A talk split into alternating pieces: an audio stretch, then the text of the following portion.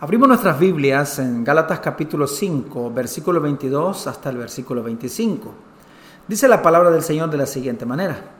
Mas el fruto del Espíritu es amor, gozo, paz, paciencia, benignidad, bondad, fe, mansedumbre, templanza. Contra tales cosas no hay ley.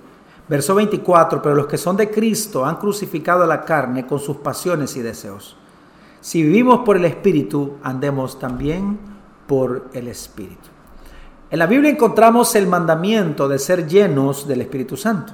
El apóstol dice, no se embriaguen con vino, en lo cual hay disolución, antes sean llenos constantemente del Espíritu Santo. No es un consejo, no es una sugerencia, es un mandamiento. El Señor no dice, les aconsejo que sean llenos del Espíritu, les sugiero que sean llenos del Espíritu. Él ordena que seamos llenos del Espíritu Santo. Ahora, ¿por qué es que el Señor nos ordena esto? Es por una razón gloriosa y es que el Señor, que es nuestro Padre, quiere que cada día seamos como Cristo. El deseo de nuestro Dios, el deseo de nuestro Padre, no es que seamos mejores padres, mejores hijos, mejores esposos, mejores ciudadanos. El deseo de nuestro Dios es que seamos como su Hijo. Es más, la Biblia dice que tú y yo fuimos predestinados para ser transformados a la imagen de Cristo. O sea que nuestro destino es que un día seremos como Cristo. Entendemos que alcanzaremos la plenitud de Cristo cuando Él venga por nosotros o en la resurrección. Pero mientras ese día llega, el Padre está obrando en nosotros por medio del Espíritu Santo. Recuerde que nuestro más grande desafío, es que por eso es que necesitamos Señor el Espíritu Santo, porque nuestro más grande desafío es mostrar a Jesús por medio de nuestra forma de vida a este mundo caído que tanto necesita hombres y mujeres que realmente muestren lo que significa ser cristianos. Recuerde que esta palabra cristiano significa pequeños Cristos, pero nadie podrá mostrar a Cristo si no es lleno cada día por el Espíritu Santo. Nadie manifestará el fruto constante del Espíritu si no es lleno cada día por el Espíritu Santo. Necesitamos que el fruto del Espíritu se manifieste a través de nosotros. Que cada día se manifieste el amor. Recuerde que la iglesia de Cristo debe de ser conocida por amar. Los verdaderos discípulos son los que aman. Dijo el Señor, esto conocerán todos que son mis discípulos en que os améis los unos a los otros. La iglesia de Cristo también debe ser conocida por vivir en el gozo del Señor en medio de los peores, en las peores circunstancias de la vida. Ya hablamos acerca del gozo. También la iglesia de Cristo debe ser conocida porque vive en paz. Los cristianos no solo vivimos en paz, sino que somos pacificadores. Hoy vamos a hablar acerca de la paciencia, de esta manifestación gloriosa del Espíritu Santo. En la Biblia encontramos esta palabra paciencia de dos maneras. Está la palabra upomone, esta palabra griega, que se traduce por aguante, soporte. Esta palabra habla acerca de mantenernos firmes ante las situaciones adversas que seguramente vamos a enfrentar. La Biblia nos muestra a Job como un ejemplo de paciencia. Santiago lo muestra a Job como un ejemplo de paciencia, como un ejemplo de aguante y de soporte. Nosotros vemos todo lo que soportó Job sin pecar delante de Dios, sin atribuir a Dios despropósito alguno, dice la palabra del Señor. Ahora, pero la palabra que encontramos aquí en Gálatas es la palabra macrotimia, que tiene que ver no con soportar las situaciones adversas, sino con soportar a las personas tiene que ver con ser tolerantes con las personas. El Señor quiere que nosotros soportemos a otras personas como Él nos soporta a nosotros. Es más, el apóstol Pablo dice, soportense los unos a los otros. O sea, tolérense, ténganse tolerancia, ténganse paciencia. Debemos de tolerar a nuestros hermanos, de ser pacientes con nuestros hermanos, así como el Señor es paciente con nosotros. Segunda de Pedro capítulo 3, versículo 9, el apóstol Pedro hablando acerca de la venida del Señor dice, el Señor no retarda su promesa, según algunos la tienen por tardanza, sino que es paciente para con nosotros, no queriendo que ninguno perezca, sino que todos procedan al arrepentimiento. En este mismo capítulo 13, en el versículo 15, el apóstol escribió y dice, y tened entendido que la paciencia de nuestro Señor es para salvación, la macrotimia, la tolerancia del Señor para con nosotros. Si Dios fuera como nosotros, ya hace tiempo hubiera desaparecido este mundo. Él tiene esa bendita paciencia que soporta todas nuestras maldades y no nos deja pesar de nuestras rebeliones. Por eso es que el Señor espera que también nosotros en nuestras relaciones podamos mostrar esta bendita virtud. Necesitamos ser pacientes cada día porque usted y yo siempre nos va a tocar relacionarnos con otras personas y el Señor espera que yo sea paciente, que sea tolerante con mis hermanos y los que no lo son, como Él es, como él es conmigo. O sea, exactamente yo debo de, de tolerar a otros como el Señor me tolera a mí. Por eso es que la paciencia es una manifestación del fruto del Espíritu, porque usted y yo nos estamos relacionando constantemente. El Señor espera que los esposos seamos pacientes con nuestras esposas, que seamos tolerantes con ellas. El Señor espera que las esposas sean pacientes con sus esposos, que las esposas puedan ser tolerantes con sus esposos. Ahora, la pregunta es, ¿en nuestro matrimonio realmente estamos practicando este fruto? ¿Está manifestando este fruto de la paciencia? ¿Se está manifestando? Por eso es que en nuestro matrimonio necesitamos armarnos de paciencia cada día. Pero ¿cuántos pierden la paciencia con sus esposas? ¿Cuántas esposas pierden la paciencia con sus esposos?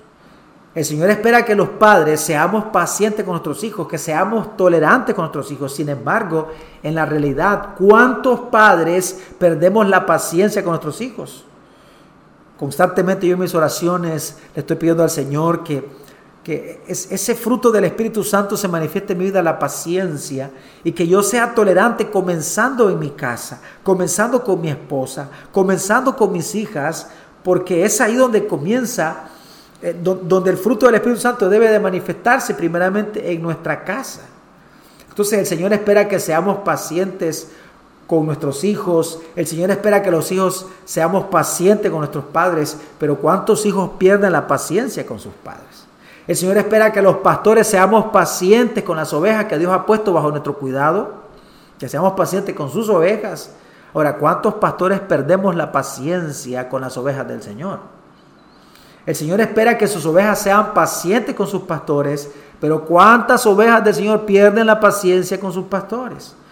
Por eso es que la impaciencia trae como resultado conflictos, conflictos. La mayoría de los cristianos, la gran mayoría somos tolerancia cero.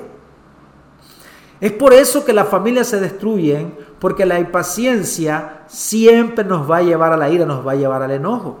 Por eso es que la Biblia dice, que una de las características del amor, según 1 Corintios capítulo 13, es que dice que el amor es paciente, que el amor es tolerante, que el amor soporta a las personas. La falta de paciencia con nuestras esposas entonces nos llevará al maltrato. Ya entendimos que la impaciencia trae como resultados conflictos. Si nosotros no manifestamos la paciencia, entonces seremos personas conflictivas. ¿Conoce usted personas conflictivas? Entonces, dése cuenta que la razón por la cual una persona es conflictiva es porque en su vida no se está manifestando este fruto de la paciencia, esta manifestación del fruto que se llama la paciencia, la macrotimia. La falta de paciencia entonces con nuestras esposas nos llevará al maltrato.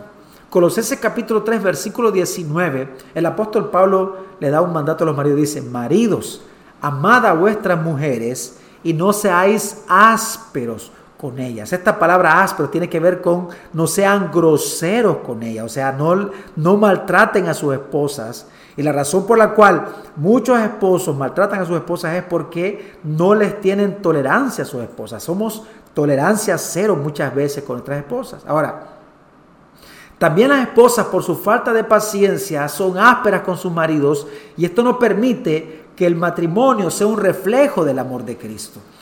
Recuerde el gran desafío que tenemos nosotros en nuestra vida es los que estamos casados, estamos llamados, tenemos una demanda de parte de Dios y la demanda del Señor es que nuestro matrimonio, que nuestro matrimonio pueda mostrar la vida de Cristo, que vivamos nuestro matrimonio para la gloria de Dios. Y no se puede vivir de esa manera si cada día no se manifiesta en nosotros el fruto del Espíritu Santo que es la paciencia. Cuando los padres perdemos la paciencia con los hijos, es cuando los maltratamos, cuando ya no somos tolerantes con ellos, cuando ya nos rebalsaron la paciencia, como decimos entonces, es cuando caemos en el maltrato. Proverbios 19, 18 dice, castiga a tu hijo en tanto que hay esperanza, mas no se apresure tu alma para destruirlo.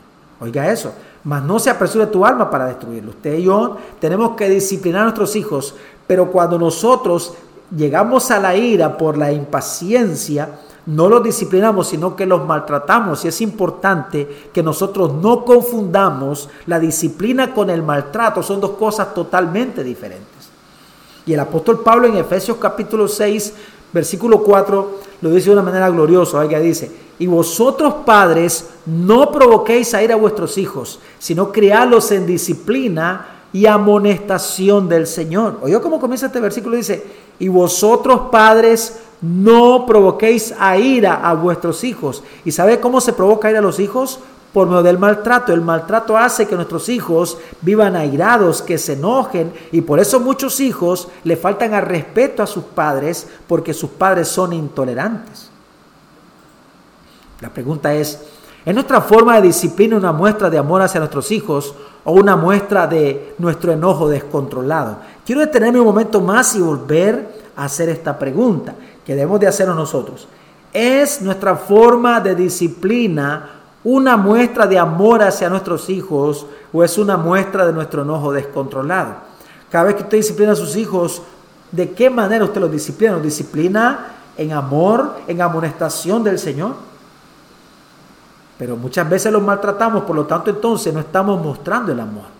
Después Muchos padres se quejan de la rebeldía de sus hijos, pero eso no es por falta de disciplina, sino por maltrato.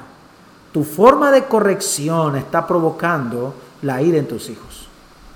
Entonces, la impaciencia con nuestros hijos nos lleva al maltrato. La impaciencia hará que el Señor Jesús no se pueda ver en nuestra relación con nuestros hijos, mucho, o sea, sobre todo en la disciplina, que es la parte más difícil de la crianza de los hijos. Ahora, la impaciencia de los hijos hacia los padres los lleva al enojo y a la deshonra. Cuando los hijos entonces no son tolerantes con sus padres, entonces ellos caen en un terrible pecado y es en el pecado de la deshonra. Recuerde que en el mero centro del decálogo encontramos el mandamiento que dice la Biblia, honra a tu padre y a tu madre para que tus días se alarguen, para que te vaya bien en la tierra, pero cuando provocamos a ir a nuestros hijos o cuando nuestros hijos no están siendo llenos del Espíritu Santo, se vuelven intolerantes con los padres y por esa razón entonces es que deshonran, por esa razón es que violan el quinto mandamiento. Y entonces acarrean condenación para ellos mismos porque están rebelándose en contra de la autoridad que ha sido delegada sobre sus vidas. Es ahí la importancia de la, de la paciencia. Ahí la importancia de manifestar cada día en nuestras relaciones el fruto del Espíritu Santo, que es la paciencia. Ahora, la impaciencia hacia nuestros hermanos nos lleva al enojo, hablando de la iglesia, hablando de la congregación, y el enojo nos va a llevar siempre al conflicto. Por eso es que la Biblia dice en Galatas capítulo 5, versículo 14 al versículo 15, porque toda la ley en esta sola palabra se cumple Amarás a tu prójimo como a ti mismo. Pero si os mordéis y os coméis unos a otros, mirad que también no os consumáis unos a otros. Recuerde que esta confrontación del apóstol Pablo va dirigida hacia la iglesia de los Gálatas, a los hermanos que están en Galacia y que están experimentando conflictos por su falta de paciencia, por su intolerancia, esa intolerancia que los lleva a la ira. Leo una vez más este versículo, porque toda la ley en esta sola palabra se cumple. Amarás a tu prójimo como a ti mismo, pero si os mordéis y os coméis unos a otros, mirad que también no os consumáis unos a otros. Proverbios capítulo 14, versículo 29, dice la Biblia, el que tarde en airarse es grande de entendimiento, mas el que es impaciente de espíritu enaltece la necedad. Lo leo una vez más. El que tarde en airarse es grande de entendimiento, mas el que es impaciente de espíritu enaltece la necedad. El apóstol Pablo escribe a los hermanos de Colosas y les dice en el capítulo 3, versículo 12 al 15, oiga esto, dice, vestidos pues como escogidos de Dios, santos y amados, de entrañable misericordia, de benignidad, de humildad, de mansedumbre, de paciencia. Mire el verso 13 dice, soportándoos unos a otros y perdonándoos unos a otros si alguno tuviera queja contra otro. De la manera que Cristo os perdonó, así también hacedlo vosotros. Y sobre todas estas cosas vestidos de amor, que es el vínculo perfecto. Verso 15. Y la paz de Dios gobierne en vuestros corazones, a la que asimismo fuiste llamados en un solo cuerpo y sed agradecidos. No hay manera que nosotros podamos vivir así si no tomamos la decisión cada día de ser llenos del Espíritu Santo. Si no entendemos la necesidad de ser llenos del Espíritu Santo, es imposible que podamos nosotros honrar al Señor. Es imposible que el Señor sea visible en nuestras relaciones, en, en, nuestro matrimonio, con nuestros hijos, con nuestra familia, en el ministerio, en la iglesia, en la congregación, con nuestros padres. Es imposible. Recuerde que el más grande desafío que enfrentamos nosotros es manifestar cada día la vida de Cristo que las personas que no conocen al Señor puedan ver a Jesús en nosotros, que las personas que nos rodean, las personas cercanas, nuestra esposa, el esposo, los hijos, las hijas, puedan ver a Jesús en nosotros. Ese es el desafío de los hijos de Dios. ¿Cuántos conflictos desaparecerán de nuestros hogares, de nuestras vidas, si a partir de hoy tomamos la decisión de vestirnos de paciencia? Si cada día venimos al Señor en oración pidiéndole ser llenos por su Espíritu Santo. Esa tiene que ser una oración constante. Señor, necesito ser lleno de tu Espíritu Santo. Señor amado, que en mi vida, en, en, mi día a día se pueda manifestar este fruto permanente, el fruto permanente de la paciencia. Que podamos ser hombres tolerantes, padres tolerantes, mujeres tolerantes, esposas tolerantes, madres tolerantes, pastores tolerantes. Necesitamos vestirnos de paciencia. Necesitamos ser llenos del Espíritu Santo de Dios. Y eso es algo urgente en nuestras vidas. Que el Señor les bendiga.